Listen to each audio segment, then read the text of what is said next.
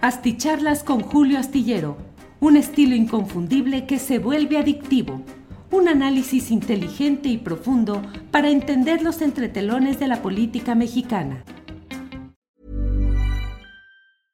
Ready to pop the question? The jewelers at BlueNile.com have got sparkle down to a science with beautiful lab-grown diamonds worthy of your most brilliant moments. Their lab grown diamonds are independently graded and guaranteed identical to natural diamonds, and they're ready to ship to your door. Go to Bluenile.com and use promo code LISTEN to get $50 off your purchase of $500 or more. That's code LISTEN at Bluenile.com for $50 off. Bluenile.com code LISTEN. Hi, I'm Daniel, founder of Pretty Litter. Did you know cats tend to hide symptoms of sickness and pain? I learned this the hard way after losing my cat, Gingy. So I created Pretty Litter, a health monitoring litter that helps detect early signs of illness by changing colors, saving you money and potentially your cat's life. Pretty Litter is veterinarian developed, and it's the easiest way to keep tabs on your fur baby's health right at home. Go to prettylitter.com and use code ACAST for 20% off your first order and a free cat toy. Terms and conditions apply. See site for details. Astillero Informa. Credibilidad, equilibrio informativo y las mejores mesas de análisis político en México. Hola, buenas tardes, buenas tardes, buenas tardes. Gracias a todos quienes están en esta tarde, noche del domingo 3 de octubre. Muchas gracias a quienes van llegando desde diferentes partes del país, del extranjero, en esta videocharla astillada de domingo. Gracias por estar con nosotros. Hay temas interesantes que requieren en esta ocasión ser comentados y eso justamente es lo que vamos a hacer en unos segunditos. Les doy las gracias a todos quienes ya están llegando desde diferentes partes del país y del extranjero. Eh, hola, ¿dónde está el PayPal? Pues por ahí vienen los datos abajo precisamente de esta transmisión donde usted está viendo abajo, donde dice el título de la videocharla de hoy, eh, los likes, compartir, guardar. Abajo viene justamente la parte del PayPal. Muchas gracias. Vienen saludos desde Tijuana, Ecatepec, Carolina del Sur, Houston. Eh, hola Julio, feliz domingo desde Salamanca, Guanajuato. Muchas gracias. Rubén Orellana desde California, Víctor Cortés desde Houston hasta Hidalgo. Eh, me llegó la notificación, dice, hombre, pues qué bueno. Em, Saludos desde Puebla, pues adelante, señor Astillero, saludos desde Hermosillo, muchos lugares, desde Sacramento, Misael Pérez de Houston, Rosy Méndez de Villacuapa, Tantoyuca, Veracruz, Jalapa, Veracruz, Huachinango, Huauchinango, Puebla. Bueno, pues muchas gracias de Aguascalientes también, desde Chicago, Francisco Flores, desde Bakersfield, California, Juan Martínez. Bueno, pues muchas gracias a quienes nos acompañan en esta ocasión. Estamos transmitiendo a través de... YouTube en vivo y de Facebook en vivo. Gracias por acompañarnos. Hoy hay mucha información interesante, la verdad. Cuando menos hay tres temas que son los que creo que necesitamos comentar. Por una parte, em, lo relacionado eh, pues con este tema fundamental que está dándole la vuelta al mundo, que es el tema de los Pandora Papers, es decir, de pues estos documentos que están siendo pues que están circulando y que están generando una verdadera conmoción en todo el mundo debido a pues lo que implican en cuanto a la develación de nombres de muchas personas poderosas que por lo que se ve pues están eh, han recurrido a la fórmula clásica del ocultamiento pues de la utilización de estas vías de elusión fiscal que son los paraísos fiscales. En términos estrictamente mm, eh, jurídicos, pues no hay ningún legal, no hay ningún delito, eso es la verdad. Eh, no hay un delito en cuanto al uso de mecanismos que son legales en aquellos lugares, pero que nos muestran, sin lugar a dudas, Mire, dice Evangelina Miranda, Julio, verte desde la Ciudad de México me recuerda cuando empezaste a transmitir con Julio Alejandro. No olvido el burro de planchar, ja, ja, ja. Pues sí, el burro de planchar con el que empezamos porque no teníamos dónde colocar bien nuestro, la, la laptop con la que estábamos transmitiendo y lo pusimos arriba de un burro de planchar. Bueno, pues este tema de los eh, Pandora Papers, de los papeles de Pandora que están destapando la caja, pues de algo que si bien jurídicamente no puede ser señalado concretamente como un acto de corrupción, sí lo es en la medida en la cual eh, pues estos mecanismos eh, buscan sobre todo dos cosas. Uno, esconder el dinero. Es decir, mediante este alojamiento de cuentas, de creación de empresas fantasmas, se va generando una historia de transferencias de una eh, empresa a otra, a otra, a otra, a otra por todo el mundo, regresan a donde estaban, van a más lugares y eso implica una fórmula para tratar de eh, ocultar la propiedad de dinero, por una parte. Si no fuese así, pues ese dinero estaría depositado en los lugares que no son considerados países, eh, paraísos fiscales y que permiten una supervisión y una vigilancia tradicional. Pero en estos países, pequeños países que viven de hecho de prestar este tipo de servicios, pues lo que les importa es que les llegue el dinero. Llegando el dinero no hay ningún problema.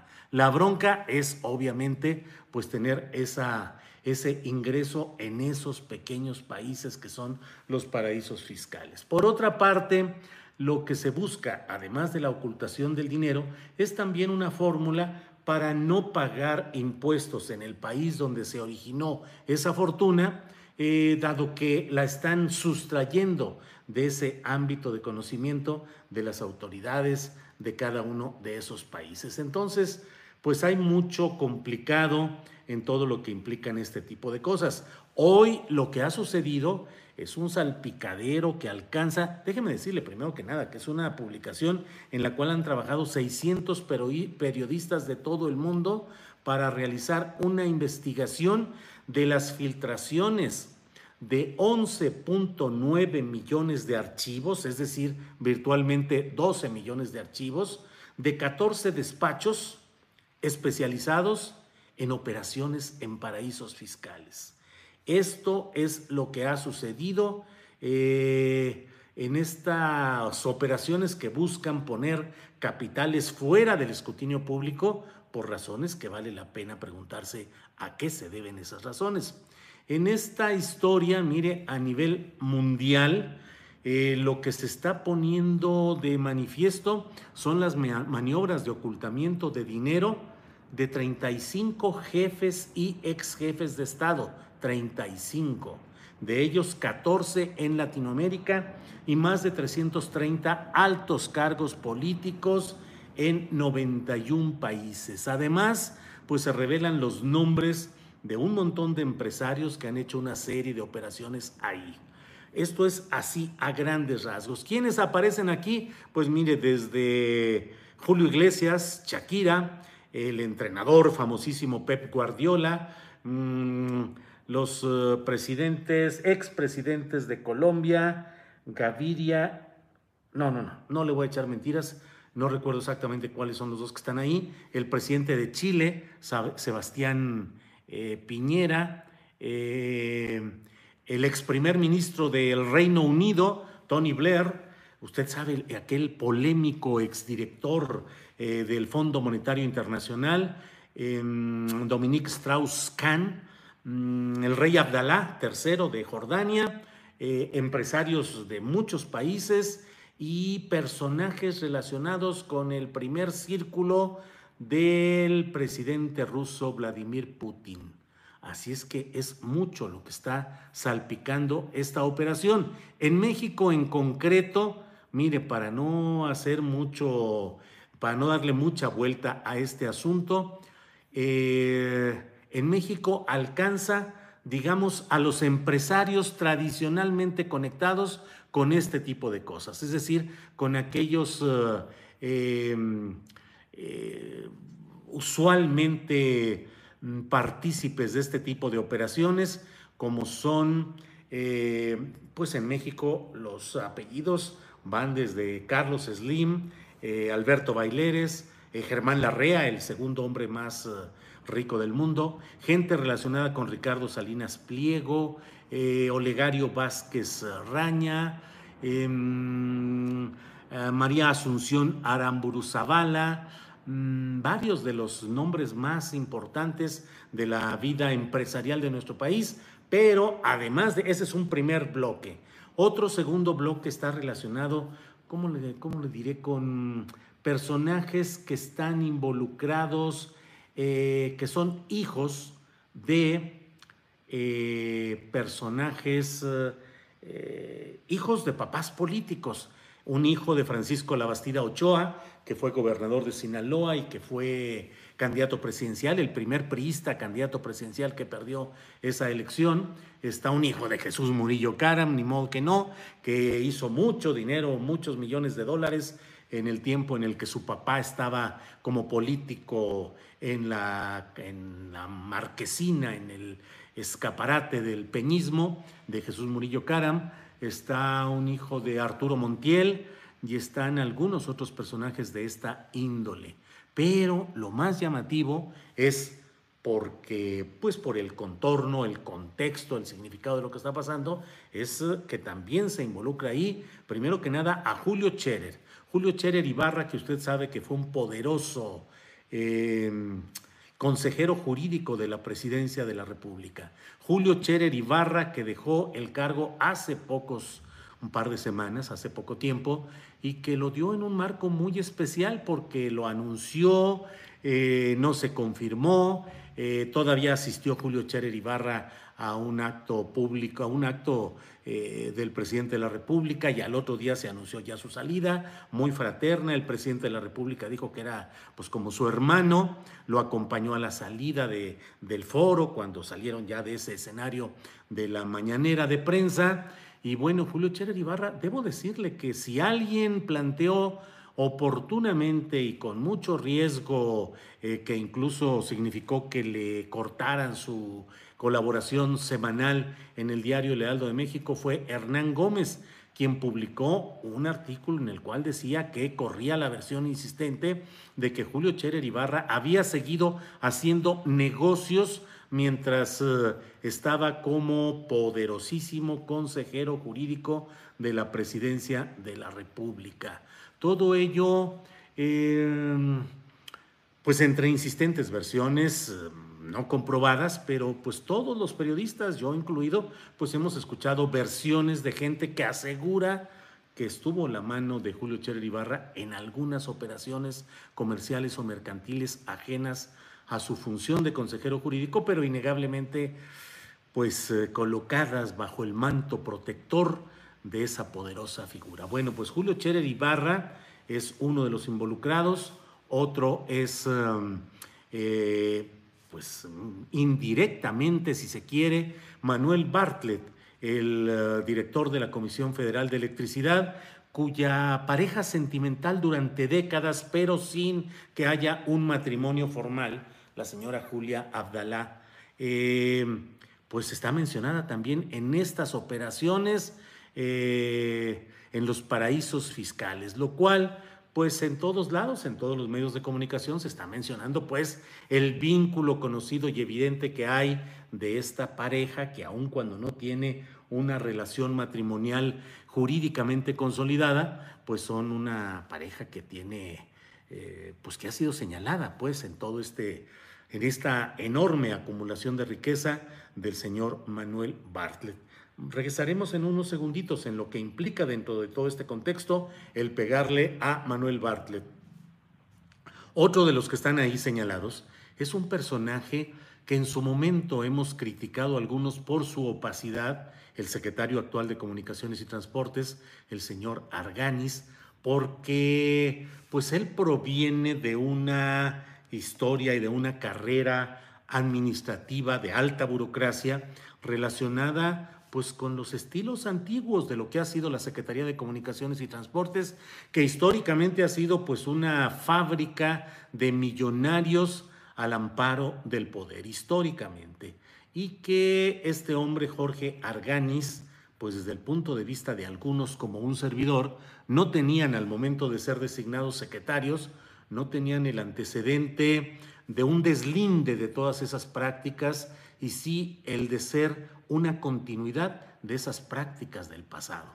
Eh, como usted sabe, dentro de todo este esquema. Eh, Jorge eh, Arganis Díaz Leal es el nombre completo del secretario de Comunicaciones y Transportes. Él entró cuando renunció Javier Jiménez Espriu como titular de esa oficina de la SCT. 78 eh, años de edad, trabajó para la UNAM, fue asesor técnico de petróleos mexicanos, eh, director de la planta de asfalto del gobierno del Distrito Federal, eh, encargado de la Dirección General de Obras Públicas cuando fue jefe de gobierno Andrés Manuel López Obrador en la Ciudad de México, en el gobierno de la capital del país. Y bueno, pues ahora está Jorge Arganis Díaz Leal, el secretario de Comunicaciones y Transportes en este mismo asunto. Y Arganis lo han señalado con mucha insistencia de mantener opacidad y preferencias y algunos señalamientos, eh, entre otras cosas, respecto a este viaducto bicentenario con el abogado Pablo Díez, que ha señalado la aberración de la conducta de la Secretaría de Comunicaciones y Transportes a cargo de Arganis Díaz Leal en la protección de los poderes tradicionales que ahí siempre se habían albergado en comunicaciones y transportes. Luego está Armando Guadiana, que es un personaje de menor calibre político, es senador por Coahuila, usted lo recuerda, el hombre de la tejana y del bigote y todo, coahuilense, pero siempre señalado como alguien en permanente conflicto de interés, como un hombre que se dedica a la venta de carbón en el de lo que extraen allá en el norte del país, la venta a la propia Comisión Federal de Electricidad, en lo que sería un conflicto de intereses de un empresario, pues la verdad poco cuidadoso de que no se vean los surcidos de las relaciones entre el dinero y el poder.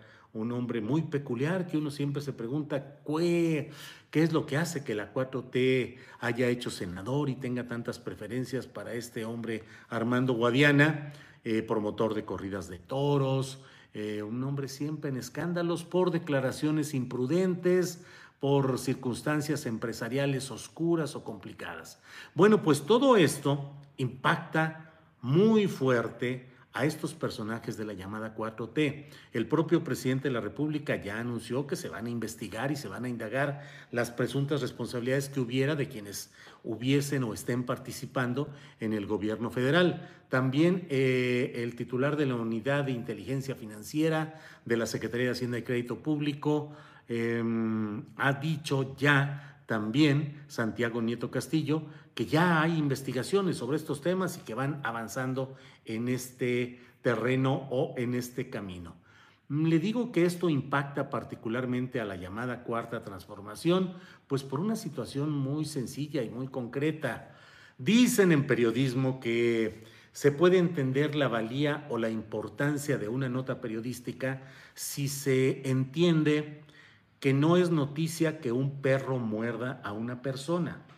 Eso está lleno el mundo y eso sucede constantemente.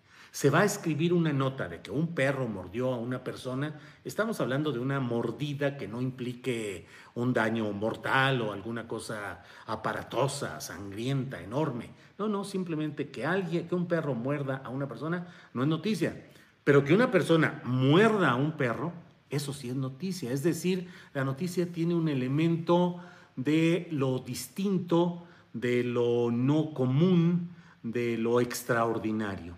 Y aquí el hecho de que se mantengan toda la información acerca de lo que han hecho los grandes empresarios del pasado y del presente y del futuro, eh, pues no es algo que finalmente impacte porque se puede decir, bueno, pues finalmente son las operaciones múltiples que realizan todas estas personas. ¿Está mal? Sí, está mal. Eh, ¿Ahí es reprobable? Sí. Pero finalmente, pues ya sabemos más o menos que siempre se mueven las cosas así. Los hijos de los políticos priistas, pues bueno, pues digo, un hijo de Arturo Montiel, un hijo de... Eh, pues es relativamente explicable.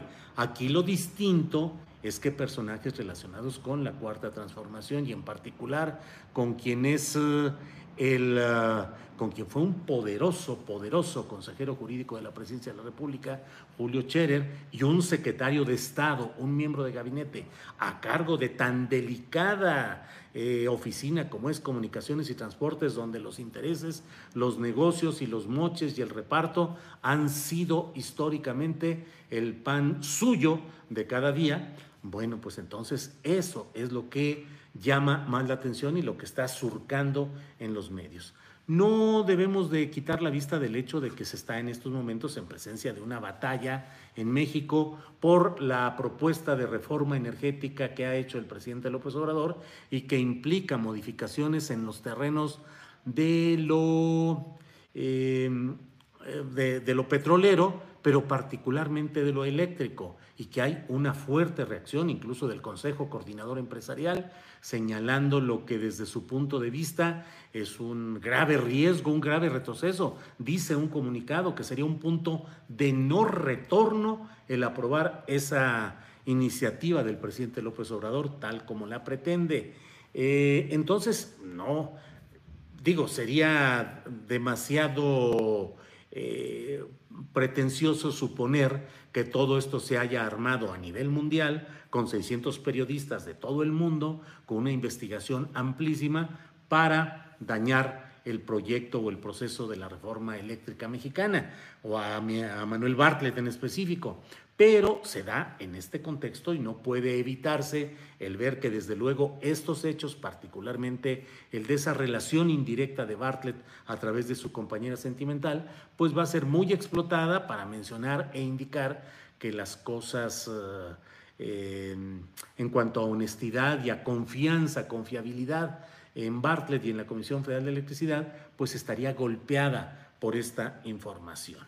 Eh, pues este es el primer tema que quiero comentarles. Yo no tengo ninguna duda de que debe investigarse a fondo y que el presidente de la República debe eh, señalar cuáles son las eventuales responsabilidades de su secretario de gabinete, Jorge Arganis, secretario de Comunicaciones y Transportes, y que también se debe investigar la eventual, eh, el eventual conflicto de intereses, el uso de información privilegiada, si es que se dio durante el paso de Julio Scherer Ibarra por la Consejería Jurídica de la Presidencia de la República. La lucha contra la corrupción debe comenzar, pues como lo ha dicho el propio presidente, de arriba hacia abajo como las escaleras, que a mí esa figura retórica me parece impropia, pero bueno, dando por bueno lo que dice el presidente López Obrador, pues este es el momento de que desde arriba, o sea, en lo que ha sido la élite de este gobierno, se dé el ejemplo de que realmente se barre y se está barriendo toda esa corrupción,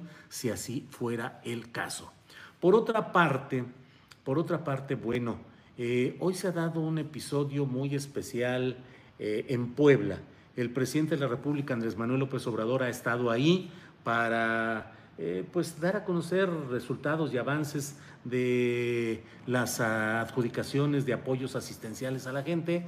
Y pues resulta que llegaron hasta ese lugar eh, donde debo decirle que hay un muy mal gobierno de parte de este personaje que hemos eh, hablado más de una vez, em, lo que implica es que estoy leyendo aquí de que dicen que el lunes se va a realizar la audiencia de Anaya por el caso Odebrecht. La diligencia será en el Centro de Justicia Penal Federal, con sede en el reclusorio norte de manera virtual. Bueno, le decía que en Puebla las cosas están mal porque Miguel Barbosa, tal como lo hemos dicho muchos, entre ellos yo, desde cuando era candidato y cuando tomó posesión y cuando ha seguido como gobernador, es un pésimo, pésimo personaje, Puebla no se merece el ser gobernada por un personaje como Miguel Barbosa, pero bueno, ahí está. Y la falta de operación política, vaya usted a saber, eh, generó que hoy en Huauchinango, Puebla, cuando el presidente López Obrador estaba justamente eh, supervisando la entrega de apoyos para damnificados por el huracán Grace, un grupo de personas, cientos de personas, dieron, como se dice usualmente en los conciertos en los partidos deportivos, encuentros deportivos, dieron el portazo, se metieron a donde estaba el presidente López Obrador, eh, cruzaron los filtros de seguridad, llegaron a las inmediaciones físicas del presidente de la República, llegaron personas a colocarse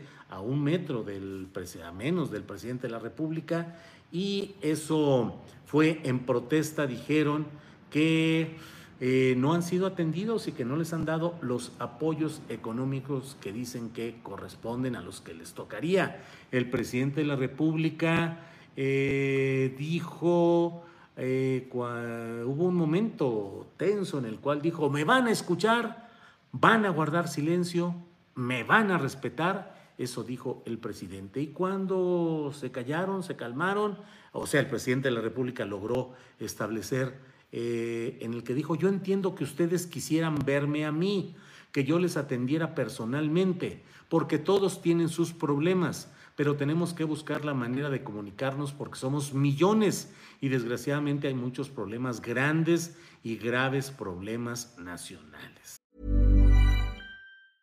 Hey, it's Ryan Reynolds and I'm here with Keith, co-star of my upcoming film If, only in theaters May 17th. Do you want to tell people the big news? All right, I'll do it. Sign up now and you'll get unlimited for $15 a month in six months of Paramount Plus Essential Plan on us. Mintmobile.com slash switch. Upfront payment of $45 equivalent to $15 per month. Unlimited over 40 gigabytes per month. Face lower speeds. Videos at 480p. Active Mint customers by 531.24 get six months of Paramount Plus Essential Plan. Auto renews after six months. Offer ends May 31st, 2024. Separate Paramount Plus registration required. Terms and conditions apply if rated PG. I'm Sandra, and I'm just the professional your small business was looking for. But you didn't hire me because you didn't use LinkedIn jobs. LinkedIn has professionals you can't find anywhere else, including those who aren't actively looking for a new job but might be open to the perfect role, like me. In a given month, over 70% of LinkedIn users don't visit other leading job sites. So if you're not looking on LinkedIn, you'll miss out on great candidates like Sandra. Start hiring professionals like a professional. Post your free job on linkedin.com/people today.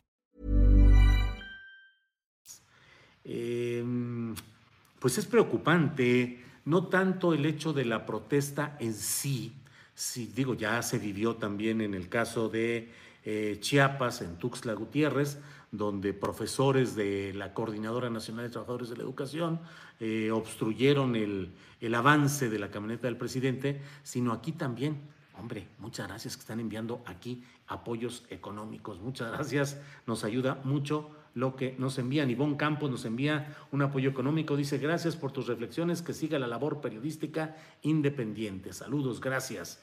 Eh, le decía pues que el problema a mí me sigue pareciendo es que el presidente de la República en estas circunstancias tan polarizadas, tan difíciles y con opositores tan enardecidos, la élite de los opositores tan enardecidos contra el presidente López Obrador, creo que es un error y hasta un eh, pues un descuido y una irresponsabilidad, he de decirlo, que el presidente de la eh, que Andrés Manuel López Obrador no cuide al presidente de la República. México no puede correr el riesgo de que una locura, un empujón, un golpe, un acelere, una persona eh, desequilibrada en esos momentos pueda cometer cualquier tipo de agresión leve, mediana o terminal contra el titular de la presidencia de la República. Y México necesita que el presidente de la República continúe en el trabajo que está realizando.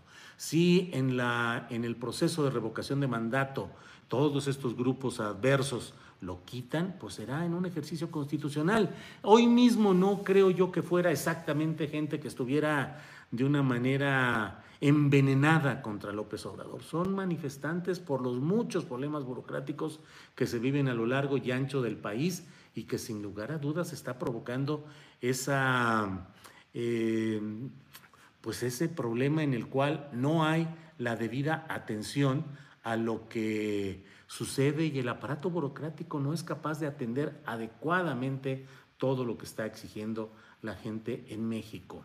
Bueno, pues le he dado cuenta ya de lo que sucedió con estos Pandora Papers, el contexto.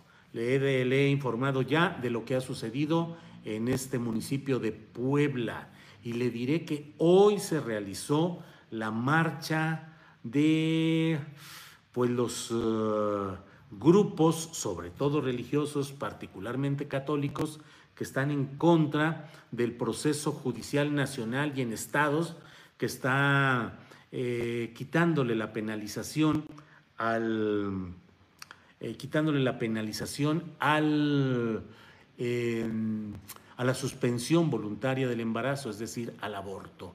me han dicho que fue una manifestación amplia, larga, con mucha gente, organizada, con estandartes religiosos, con algún tipo de distintivos de las agrupaciones. La Iglesia Católica llamó a que la feligresía en general y particularmente eh, su base social organizada, eh, sus organizaciones internas, que desfilaran y que participaran. Antes de, avanzar en este tema, déjeme decirle lo que, son la, lo que es la ironía. Hoy Ricardo Monreal estuvo en Coahuila y fue recibido al grito en coro de presidente, presidente. Ricardo Monreal, ya con el coro que le maneja su intento de ser candidato presidencial, entre aplausos, atenciones y demás cosas, pero ¿quién cree que era el anfitrión? Pues ese es el problema, que el anfitrión era, fue Armando Guadiana, el mismo que estaría saliendo en este asunto de los Pandora Papers, es decir, pues un apoyo que ya eh, luego de que ha salido toda esta información, pues resulta eh, pues poco, eh, pues de unas coincidencias negativas muy complicadas. Em, le estaba diciendo pues acerca de la gran, de la manifestación que se dio hoy a favor de la mujer y de la vida. Yo le diría que esta es una manifestación en serio ya de las agrupaciones de derecha, conservadoras, católicas, como se les quiera llamar, cristianas. Fue una manifestación grande y el enfoque que dieron ya no fue solamente la crítica a la Corte, a la Suprema Corte de Justicia de la Nación, a los ministros, a los congresos de los estados, a los tribunales estatales. No, ya las consignas fueron mayoritariamente contra la 4T y contra Andrés Manuel López Obrador. Es decir, lo están centrando ya en el terreno de lo que dicen que es la responsabilidad política del presidente López Obrador y del movimiento llamado Cuarta Transformación. Entonces, eh, esta fue una manifestación que fue apoyada eh, mediante lecturas en las misas de todas las iglesias el domingo anterior eh, por instrucciones de la conferencia del episcopado mexicano que dijo que invitaba y animaba a la feligresía y a sus organizaciones de base o como se llame, no recuerdo el término, para que participaran en esta marcha. Es decir, abiertamente la Iglesia Católica, Apostólica y Romana, a través de la Conferencia del Episcopado Mexicano, convocando a una manifestación de este tipo. Eh, hubo, estuvo ahí, me platicaron que estuvo como uno de los principales eh, eh, personajes, este hombre de apellido Verástegui, creo que se llama Eduardo Verástegui, eh, actor de telenovelas, actor de algún tipo de, de películas, muy cargado todo hacia lo religioso.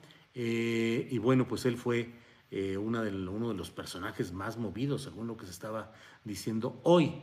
es como lo he venido diciendo desde que comencé a entrevistar a algunos personajes relacionados con los grupos de derecha o ultraderecha en México. Hubo gente que decía, ¿para qué los entrevistas? No les des espacio. ¿Cómo puede ser? Este, pues es que precisamente hay que poner los ojos sobre este tipo de movimientos y de acciones porque son las que van a tener resultados en el proceso inmediato, inmediato de la política y de la sociedad mexicana. Es un proceso que empezó con eh, la visita del del dirigente del partido Vox español, Santiago Abascal, pero lo he escrito yo y lo sigo insistiendo. Ellos vinieron para participar primero en un foro, algo así como en defensa de la mujer y la vida, algo así. Es ahí donde habló este personaje conocido como el tumbaburros, que dijo, vamos a ganar porque es el plan de Dios. Y a partir de ahí viene todo este plan que ha implicado la visita de Mario Vargas Llosa a México, particularmente a Guadalajara, donde hizo un foro en el cual esperaba levantar casi las firmas o las adhesiones o las declaraciones de los ahí reunidos para decir no hay libertad de expresión en México, ¿eh? y no hay libertad de expresión porque no hay democracia, porque se vive un autoritarismo en México y bla, bla, bla. No pudo por circunstancias eh, que no viene al caso ahorita comentar, pero no se pudo levantar ahí, pero está en todo ese esquema. Y la visita de Felipe Calderón Hinojosa a reunirse con el Partido Popular en España para participar en una de las sedes de la Convención Nacional del PP, que es el partido de derecha, y allí estuvo Felipe Calderón eh, validando el discurso del PP, de la derecha española, de que el indigenismo es el nuevo comunismo, que no hay que, por qué España le dé,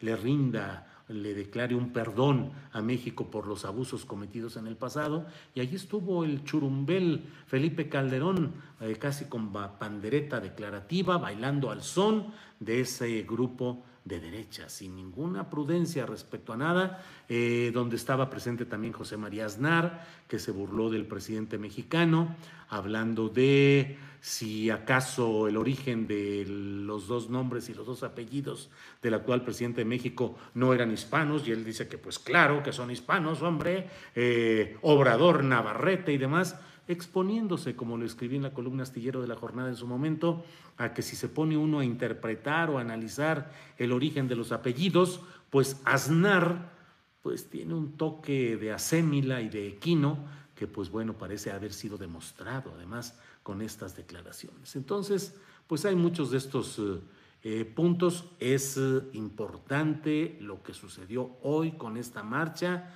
No hay que cerrar los ojos, no hay que ¿Para qué se le da? ¿Qué, qué chis, qué, qué ventaja o para qué se, se analizan esas cosas? Ahí está la derecha y la ultraderecha moviéndose, moviéndose duro, la Iglesia Católica también, y esto creo yo que va a ir potenciando eh, algunos grupos que sí tienen la intención de participar en la revocación de mandato. Veamos cómo influyen todos estos elementos, todos estos ingredientes en lo que hemos estado comentando aquí. Eh, esta marcha masiva de la derecha y la ultraderecha mexicanas, eh, esta recurrencia de acciones que tratan de encajonar al presidente López Obrador, quien por cierto, y eso no lo pierdan de vista, el presidente de la República dijo que va a convocar a una asamblea informativa en el Zócalo de la Ciudad de México el próximo 20 de noviembre para informar de cómo van las cosas y qué se está haciendo. Mm, yo opino, yo pienso, yo considero que pues es una respuesta política a estas formas de irlo presionando, de tratarlo cercar por parte de sus adversarios y ahora sí, en estos momentos el presidente López Obrador cree que es el momento de sacar el músculo social, de sacar la fuerza masiva para defenderse de todo lo que se viene complicando que no son pocas cosas. Rocío GL dice en eh, Twitter, Arganis no tiene defensa alguna. Diez Gargari lleva años denunciando su corrupción, conflicto de intereses y complicidad con OHL. Em, pues sí, hay mucho que se dice. Yo, usted lo sabe, estoy denunciando e insistiendo en lo que ha sucedido con... Eh, eh, en lo que ha sucedido con eh, el director de Conagua, Germán Martínez Santoyo, eh, quien me dijo en una entrevista, porque le pregunté pues sobre el tema, eh, de que él tiene el 50% de las acciones de una empresa que ha recibido eh, contratos del gobierno de la Ciudad de México a través de la, del sistema de aguas de la Ciudad de México y luego MX, el portal MX, publicó información de que también recibió dinero del gobierno federal, contratos, y él dice que pues sí, pero si él sigue siendo dueño de esa empresa, pero que mm, él no recibe ganancias, o sea, pero ¿cómo no las recibes? Pues así, no las recibo y ya. ¿Y fiscalmente cómo le haces?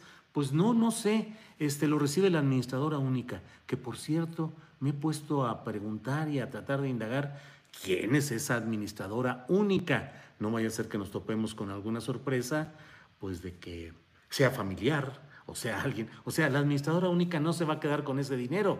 Lo que puede hacer es distribuirlo de cierta manera, que no reciba ni un 5 esta persona, pero la empresa va creciendo, se reinvierte en las ganancias, valdrá más cuando la venda o valdrá más cuando retome el control. Es, uh, o sea, es, el dinero no se puede eh, simplemente decir, pues no lo recibo y ya, o sea, me lo quieren entregar y yo no lo recibo y ya. No, pues este dinero fiscalmente tiene que manejarse de una cierta manera. ¿Cuál es? ¿Y por qué no se investiga? ¿Por qué no se investiga con agua? ¿Por qué no está la Secretaría de la Función Pública? ¿Por qué el quién es quién en las mentiras? No sacan ahí dicen, oigan, este funcionario está diciendo una mentira porque no es posible que no reciba y que diga que no tiene ganancia de una empresa de la que él es el propietario al 50%. La presidencia de la República, ¿quién investiga eso? Porque además pues un chorro de negocios y de cosas que se están que están pasando por esas oficinas y uno dice, "Híjole, de veras se verá pasar todo esto y, y, no no no recibimos ganancias." Complicado. Pero bueno, esto es parte de lo que he querido comentarles, lo que pasó en Puebla, lo que pasó con esta marcha católica de hoy y lo que está pasando en este otro tema central que es el de los Pandora Papers. Bueno, como dice mi hija en su programa del Palo de la Piñata, que ahorita ya terminó su primera temporada y pronto hará la segunda, pero como dice mi hija, pues hasta aquí llega la parte del señalamiento concreto de lo que estamos hablando ahora. Vamos a pasar pues un poco al comentario, a responder algunas de las preguntas que se tiene por aquí. Tienes razón, se notaba en su voz y en su lenguaje corporal, dice Miguel Santibáñez. Eh, respecto al director de Conagua, pues sí, claro que se le notaba, él no esperaba. Estamos hablando de agua saludable en la laguna, que yo estoy convencido de que no es la solución y que es otro negociazo que va a beneficiar a los empresarios de la laguna, particularmente a los de la leche, Lala. Eh, y bueno, sobre eso estábamos y al final le dije, bueno, pues antes de despedirnos te quiero preguntar qué onda con esta empresa de la cual tú eres el dueño al 50%. Y lo dije, esta es información publicada en el portal Frogi, de ahí lo leí. Emilia Ro dice, ya vamos a la chisma. Bueno, a la chisma. Este, qué curioso, a la chisma. Eh, eh, eh, déjenme aquí. Bueno, pues no sé exactamente cómo va este tiro, eh, pero déjeme ver. Excelente domingo a todos. Entrevista a Eduardo Verástegui, Julio, dice José Antonio Álvarez. Sí, lo, voy a entrevistar. Vamos a buscarlo, vamos a buscarlo desde luego, a ver qué es exactamente lo que está, lo que está pasando con este personaje tan peculiar. Eh, mm, mm, mm. Déjenme ver, déjenme ver, déjenme ver pues aquí está toda, toda esta información. Eh, eh, eh, aquí está. desde Brownsville, Texas, nos envía saludos Miguel Vadillo. muchas gracias. Ay, Julio, bien lo dijo don Carrascosa. Cuidado contigo, dice Aramara Ibarra. No sé quién sea don Carrascosa. Gracias, Julio, por ser siempre tan oportuno. Saludos desde Tijuana, dice Cesavi. Muchas gracias. mejor entrevista a tu tocayo Roberto Ortiz. No, no se va a dejar mi tocayo. Arganis es un, Arganis es un personaje muy oscuro, dice Coy Rojas Huerta. Cruz Romero envía saludos desde Atlanta, Georgia. Gracias, gracias a todos quienes llegan desde diferentes partes. Sofía Sol dice, por eso se fue Scherer. Mire, lo puse hace rato en un tuit, dicen que cuando tres personas ya saben un secreto, ya es un meeting. O sea, guardar un secreto entre tres ya no se puede. Entre dos puede ser, pero entre tres ya no fue secreto. Bueno, pues aquí estuvieron participando 600 periodistas a nivel mundial en estas investigaciones y estuvieron participando periodistas mexicanos eh, o de publicaciones hechas en México, por un lado, y por otro pidieron eh, el posicionamiento, la respuesta de los involucrados, entre ellos el propio Julio Scherer, de tal manera pues que si Scherer es un hombre de una familia periodística y conocedor del medio, dudo mucho que no le haya llegado a tiempo la advertencia de, oye, este, cuídate Juan, que ya por ahí te andan buscando, o sea, te andan rascando y moviéndole a este asunto, bla, bla, bla, y bueno, pues a lo mejor eso fue lo que provocó la salida de escena del propio Julio Scherer. Eh, es difícil saberlo, pero pues eh, esa es una de las posibilidades. No, no lo entrevistes, es lógico que busca sus cinco minutos de fama. Es un actor de quinta, dice Lila Val acerca de este personaje de mm, Verástegui. Eh, Jesús Eduardo Stal Leija dice, mejor entrevista a Díaz Galgari. Sí, Verástegui lo paseaba Peña en el avión presidencial, dice Angélica Villegas. Em, hay que darle paso a las cantidades que se evadieron. Eh, Scherer, Bartlett, Arganis y Guadiana son unos ladrones minúsculos comparados con los grandes como la REA, dice Edgar Mondragón. Cuando hablas del maestro Ganados Chapa, dice Alejandro Román López, pues hablo cada que me es posible con el mayor de los respetos y con el mejor de los recuerdos al maestro eh, Ganados Chapa. Dice Carlos Villafranco, tú ya eres la versión youtubera del Pasquín Proceso. Bueno, pues ¿qué le decimos? Seré pues la versión youtubera del Pasquín Proceso. Eh, cuando veas las barbas de tu vecino cortar, pon las tuyas a remojar, dice Coy Rojas Huerta. Pues bueno, eh, Roberto Ortiz, muchas gracias. Dice, yo te pongo en YouTube y en Facebook para que tengas más vistas. Saludos y felicidades, señor Julio. Muchas gracias, muchas gracias, Roberto Ortiz, por esa amabilidad. Pues que claro que cuenta y que es una forma de ser solidario como lo que estamos eh, señalando y haciendo aquí. ¿Cuánta basura sigue saliendo y lo que falta? Dice Coy Rojas Huerta. Eh, Julio Palacios envía saludos desde Tamaulipas. Eh, pues muchas gracias. Salúdeme, dice Esaú, buen día. Saludos, Esaú, buen día. Verástegui es antimigrantes aquí en USA, dice Chilco H, algo así. bueno, eh, busquen en YouTube el video del canal, ahí les va, que se llama ¿Por qué la electricidad estancada en España? Dice Rogelio García. Bueno, Julio, eres uno de los mejores periodistas, mesurado, respetuoso, contundente y muy crítico, dice María María. Pues muchas gracias. Julio, dale seguimiento a Ardelio Vargas, cacique de la Sierra Poblana, donde lo de Puebla, Gerardo Sandoval. Pues digo, la historia de Ardelio Vargas, el cacique de esa parte de Puebla de la Sierra, es truculenta, es el policía federal, el hombre involucrado en una bola de cosas, luego metido abiertamente en la política poblana a nivel estatal y a nivel de esta región. Mándenme información, no sé exactamente a qué se refiere, pero mándenmelo, me lo puede mandar a julioastillero.gmail.com o a tripulacionastillero.gmail.com. Bueno, pues saludos desde Cajeme, Sonora, envía María Esther González Vizcarra, muchas gracias. Eh, a Verástegui lo traía Trump de Achichincle, dice Francisco Flores. Eh, gracias. Eh, bueno, pues Just the Best, saludos don Julio desde Wichita, Kansas, dice Wichita, Kansas, dice Jorge Quiñones. Gracias, ya puedo morir tranquilo, dice Saúl, buen día, órale. saludos desde Fresnillo, Zacatecas. Julio, estamos viendo un infierno aquí. Espero nos puedas dar voz, David Uribe, sí, aunque nos desmoneticen y lo que sea, en nuestro programa de 1 a 3, pues damos toda la información que se puede sobre estos y otros casos. Solecito, Julito y Doña Ángeles, Comandancia General, abrazos, dice Juan Daniel Castro. Bueno, pues muchas gracias por su atención. Tengo que irme ya a escribir la columna astillero para que salga mañana a buena hora. Y bueno, pues ahí seguimos, ahí seguimos en comunicación. Gracias a todos en este dominguito en el que hubo mucha, mucha, mucha información. Esa es la verdad que estuvo bien movidito todo esto.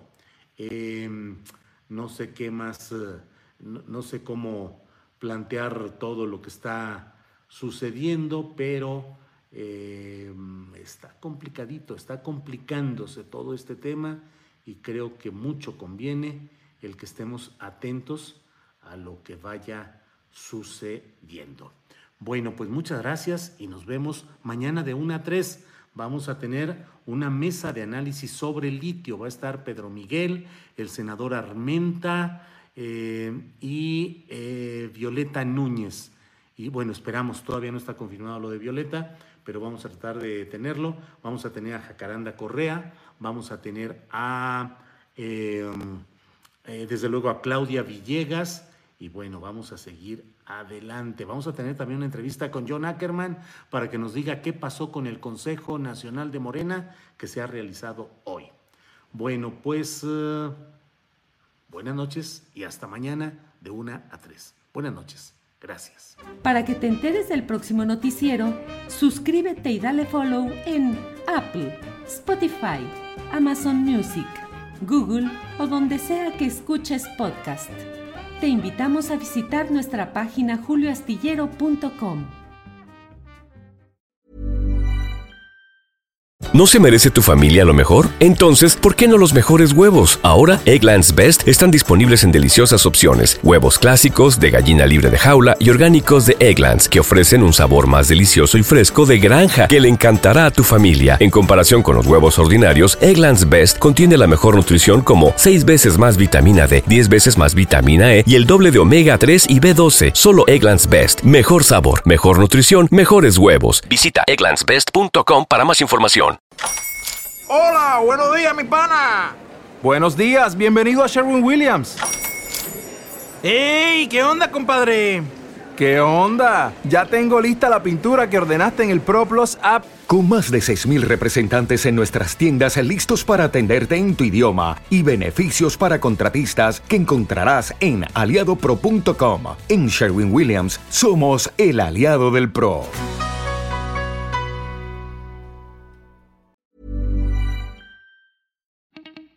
Para que te enteres de las nuevas asticharlas, suscríbete y dale follow en Apple, Spotify, Amazon Music, Google o donde sea que escuches podcast.